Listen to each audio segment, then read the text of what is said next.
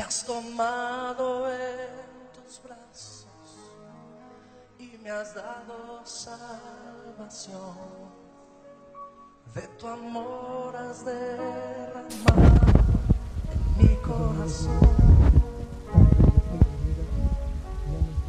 Cuenta el último día de nuestra campaña. En verdad deseo de todo corazón que esta campaña haya hablado a tu vida, haya sido de bendición y de provecho. La verdad para mí fue un desafío, fue una aventura hermosa. Y le doy gracias a Dios por, por este tiempo, gracias a Dios por tu vida, que pudiste seguir los 50 días te felicito. Eh, has hecho, hecho algo bueno, has hecho algo provechoso para tu vida, para tu espíritu. Nuestro día 50 y el título de este día lo hemos llamado Eres un nuevo héroe de la fe. La Biblia dice en Hebreos 12, versículo 1 y 2, por tanto, nosotros también teniendo alrededor nuestra tan grande nube de testigos, despejémonos de todo eso y del pecado que nos asedia y corramos con paciencia la carrera que tenemos por delante, puesto los ojos en Jesús, el autor y consumador de la fe cual por el gozo puesto delante de él sufrió la cruz, menospreciando el oprobio, y se sentó a la diestra del trono de Dios. Te tengo algunas preguntas. ¿Tú crees que Dios sigue manifestándose con poder? Claro que sí, ¿verdad? ¿Serán vigentes los milagros de Dios? Claro que sí. ¿Dios escuchará nuestras oraciones? Estoy seguro que sí. ¿Querrá Dios cumplir sus propósitos en tu vida y en la mía? Claro que sí. Dios nos está renovando por medio de su palabra como lo estuvimos haciendo en este tiempo en Hebreos capítulo 11. Los hombres y mujeres de fe, mis amados, decidieron vivir para dar gloria a Dios. El valor, el esfuerzo, la abnegación, la paciencia y tolerancia fueron frutos que Dios desarrolló en su carácter. No solo fueron testigos, vivieron los milagros operados por Dios. Cada uno tiene una historia del poder de Dios y no de sus propias hazañas, que quede claro. Cada personaje que vemos en Hebreos 11 es hazaña, es poder de Dios, no es una hazaña propia, no es un poder propio. Mas sin embargo sus nombres quedaron registrados porque creyeron que Dios se manifestaría en circunstancias imposibles para las posibilidades de ellos. Y vamos a evaluar nuestro entorno. Las relaciones son eh, impersonales y en la mayoría, la verdad, superficiales la verdad es que, mira, nunca como hoy disponemos de tantos recursos tecnológicos para comunicarnos de manera tan instantánea, ¿verdad? Eh, no importa la distancia o el tiempo, damos un clic y, podemos mandar un mensaje de voz, una videollamada. Y ahora, por ejemplo, las redes sociales, ¿verdad? Que ya hay bastantes y eso resuelve eh, el problema a veces de la distancia o de la comunicación, pero ¿sabes algo? Eh, jamás resolverá el problema de la soledad, más bien lo acentúa más. Las relaciones personales serán mejores hasta que nuestra comunión con Dios sea íntima para que moldee nuestro carácter y busquemos el éxito verdadero en conocerlo y vivir de acuerdo a sus propósitos. Mira, podemos declarar que tenemos fe en Dios eh, cuando nos relacionemos solamente de manera personal con Él.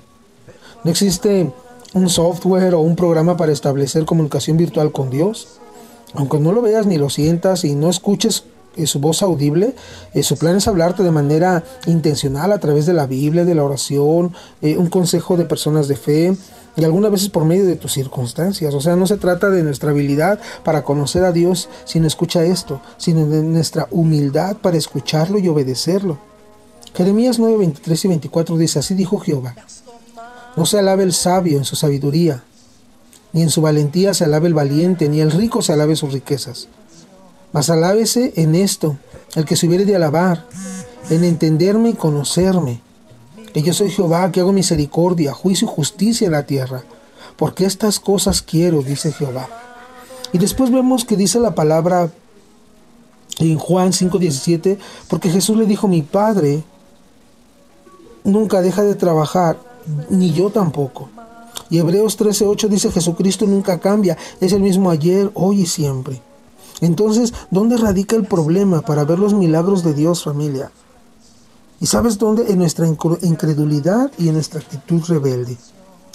Zacarías 7, capítulo 7, versículo 11 y 12 dice, pero no quisieron escuchar, antes volvieron la espalda y taparon sus oídos para no oír y pusieron su corazón como diamante para no oír ni la, ni la, la ley, perdón, ni las palabras que Jehová de los ejércitos enviaba por su espíritu por medio de los profetas primeros. Vino por tanto gran enojo de parte de Jehová de los ejércitos. O sea, el gran problema de una vida vacía y sin sentido no es porque Dios se haya alejado del planeta o esté ocupado con otros asuntos más importantes que nosotros, familia. Eso no es. La verdad muchas veces es nuestra falta de interés por escucharlo. No recibimos grandes bendiciones por el descuido, por la prisa, la indiferencia y la negligencia. Esas opacan nuestra visión para tener un encuentro con nuestro Padre Celestial, el cual es amoroso, proveedor y cercano. Mira, admitamos que, que, que la generación actual se esfuerza en cuidar más al planeta que a sí mismo.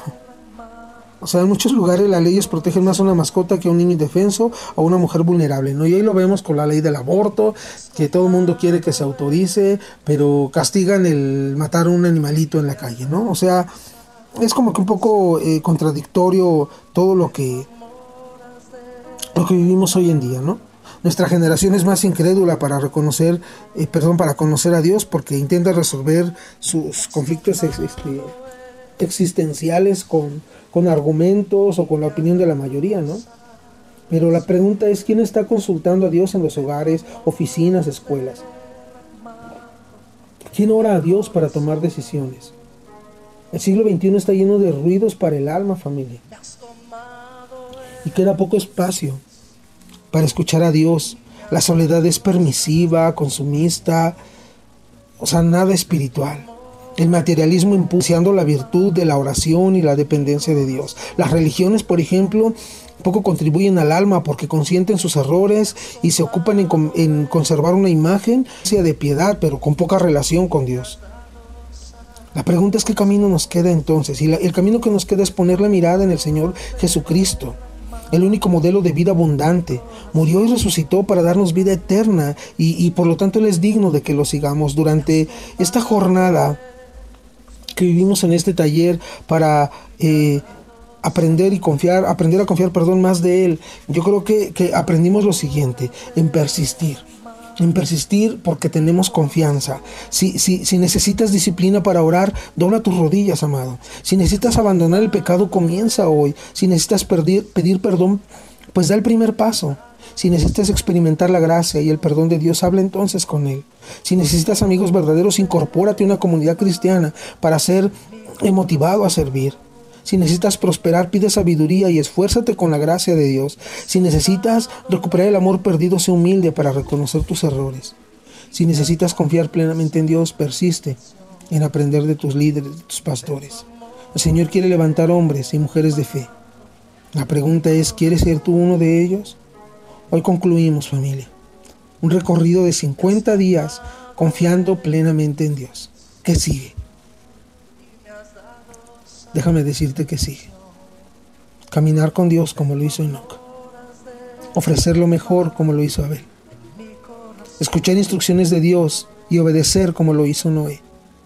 Creer que Dios cumplirá sus promesas aunque parezca imposible como lo hizo Abraham. Y desarrollar tu liderazgo mirando al invisible como lo hizo Moisés. Que Dios te bendiga familia. Nos vemos hasta la próxima. Bendiciones y saludos. Amado Padre, te doy gracias por este tiempo tan maravilloso, Señor, por esta jornada tan bella. Gracias por amarnos como lo haces.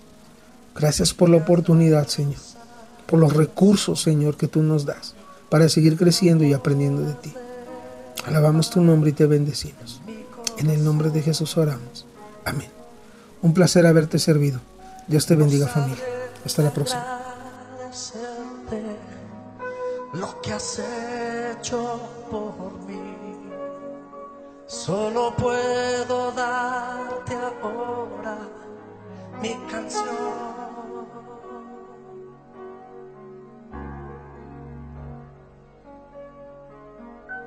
Yo te doy gracias. Gracias, Señor. Gracias, mi Señor. Jesús.